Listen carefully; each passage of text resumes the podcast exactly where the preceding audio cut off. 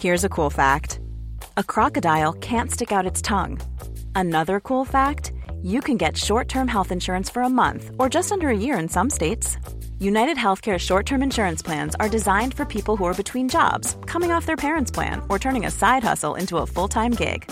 Underwritten by Golden Rule Insurance Company, they offer flexible, budget friendly coverage with access to a nationwide network of doctors and hospitals. Get more cool facts about United Healthcare short term plans at uh1.com. This is a journey into sound. Fellas, I'm ready to get up and do my thing. Oh, yeah. Let's get it on. It's time to get down. I know you're gonna dig this.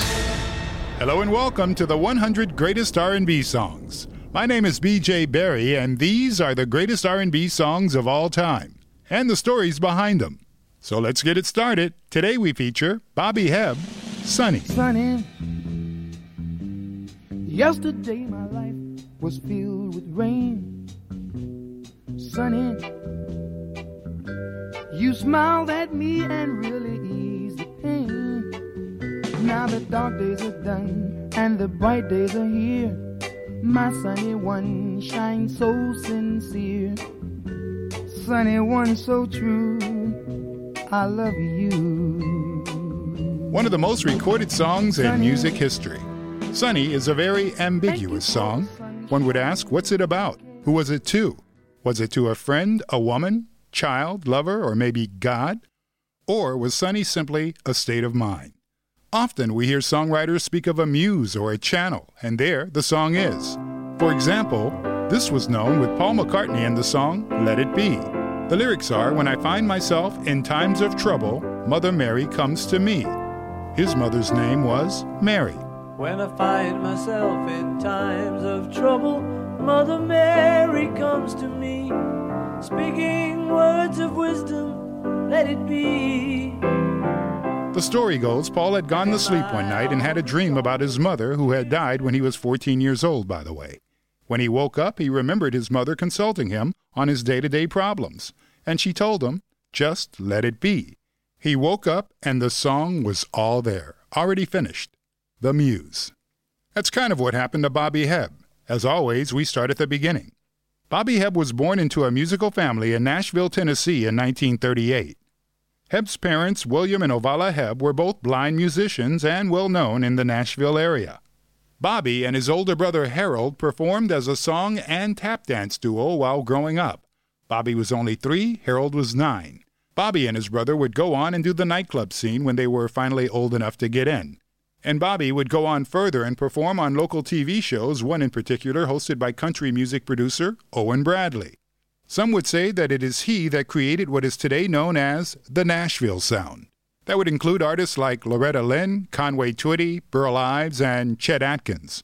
Besides tap dancing and singing, Bobby was also a multi instrumentalist. He could play guitar, piano, and Bobby could even play spoons. The dynamic Bobby Hebb.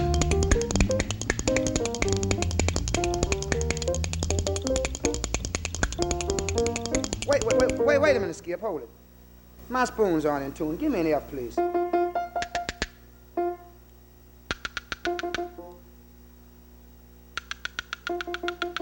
Okay, thank you. One. With the rudimental discipline of a tap dancer or drummer, Bobby Hebb had rhythm, a natural born musician. Then later in 1952, Bobby joined Roy Acuff's Smoky Mountain Boys. He was one of the first African Americans to perform on the Grand Ole Opry long before Charlie Crowder. Thank you, friends. I'm Roy Acuff from the Grand Ole Opry in Nashville, Tennessee, and those were the Cedar Hill Square Dancers from down in Tennessee. Speaking of uh, Grand Ole Opry, why, everybody expects some picking and singing. Well, that's what we're going to do for you here tonight. So we'll start off with a little bit of Hillbilly Fever. Take it away. Yeah! Being born and raised in Tennessee, you can't help but to be inspired by country music and the blues. He then went on to Chicago looking for jazz, but rather he would find Chicago blues, playing for people like Bo Diddley and Bobby Blue Bland. They call it Stormy Monday. But Tuesday's just as bad.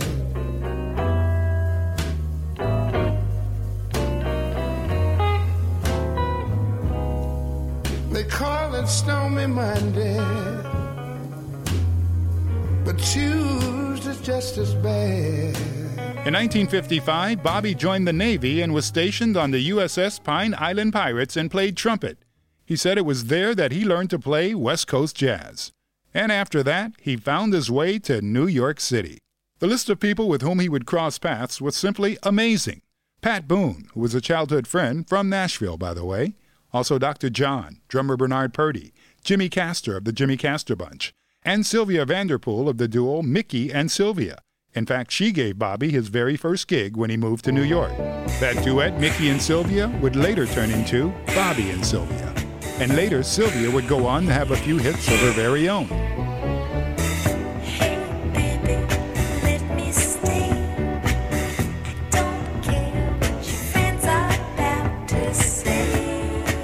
And just for the record, Sylvia would later change her last name to Robinson. And if you haven't figured it out yet, she would go on to become the mother of hip hop. Sylvia Robinson, creator and owner of Sugar Hill Records, as in the Sugar Hill Gang. I said a hip hop, the hip it, the hip it to the hip hip hop. You don't stop the rocker to the bang bang boogie. Say up jump the boogie to the rhythm of the boogie to beat.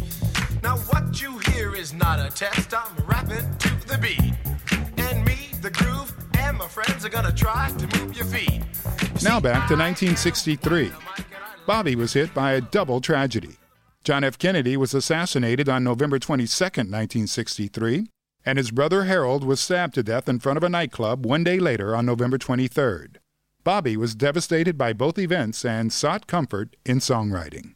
So he wrote this song, and it should be mentioned, by the way, that he was not the first to record his very own song. Japanese singer Mieko Hirota heard it and insisted on recording the song in 1965. Sunny, yesterday my heart was filled with rain. Sunny, you smiled at me and the pain. Then, while in the studio with producer Jerry Ross, and having just recorded 12 songs for his new album with no time left and musicians having to leave for other sessions, Jerry wanted Bobby to record that song that he had written a few years ago. It was kind of a coincidence. It wasn't that I had to do another song for the end. I had wanted to do that one first, but we only had a few minutes left. But, uh, I don't know, maybe two takes was about all we had time for around this. And we did come up with something on this one. Bobby had a world class crew of New York studio musicians, and the background singers on that track, just for the record, were very young Nick Ashford and Valerie Simpson.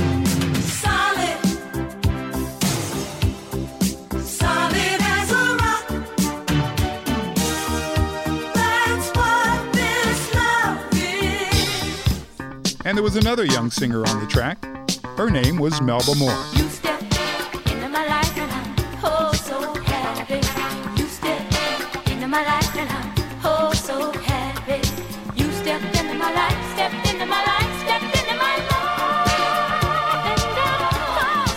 We mentioned at the very beginning that Sunny was one of the most recorded songs in music history.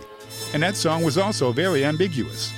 It's been interpreted by pop artists, soul artists, rock and roll artists, classical musicians and orchestras, and as well, jazz musicians. Sunny, yesterday my life was filled with pain. Sunny, you smiled at me and really eased the pain. Oh, the dark days are done and the bright days are here. My sunny one shines so sincere. Sunny, thank you for that sunshine bouquet. Sunny, thank you for the love you brought my way.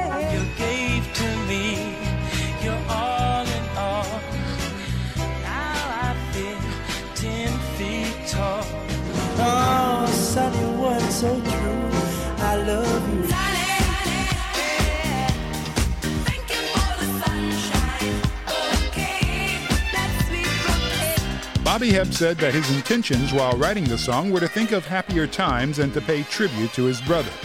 Basically, looking for a brighter day because times were at a low. and the song just simply came down. The lyric and the melody came to me at the same time. The, the lyric spoke for itself, within it produced a melody. It was just right there, under my fingers. All I had to do was just play. It was right there. I was at the right place at the right time, and in the right frame of mind. I was ready to receive what was being offered. So it appears that Sunny was simply a state of mind that he was open and ready to receive from the music muse. And by the way, the word music derives from the Greek word musika, meaning art of the muses. Not a coincidence. And it was also not a coincidence that Bobby's career covered so many genres of music, from the Grand Ole Opry to Bo Diddley, jazz, blues, soul, and even the opening act for the Beatles. So it was only fitting that the song Sunny lent itself so easily to so many different musical interpretations. Sunny was listed as the 18th most performed song in the BMI music catalog history. However, Bobby Hebb had written hundreds of songs, and one more just happened to make it all the way to the top of the charts. You know, there was a time when if someone told you to do something, you did it. I don't want no go watch for working 50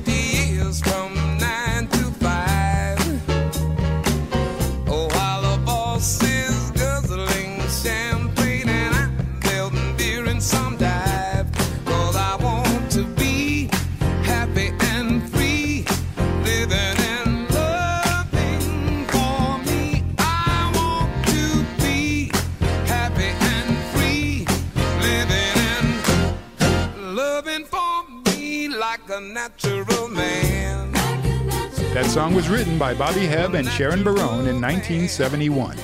It won Lou Rawls a Grammy in 1972, and the rest is history. Bobby Hebb died August 3, 2010, in Nashville, Tennessee. He was 72 years old. You've been listening to the 100 greatest R&B songs of all time. Before we let you go, we'd like to remind you to subscribe to this podcast. Check out our playlist on Apple Music and Spotify. And while you're there, make a song suggestion. And the beat goes on. Thanks for listening, and we'll see you the next time.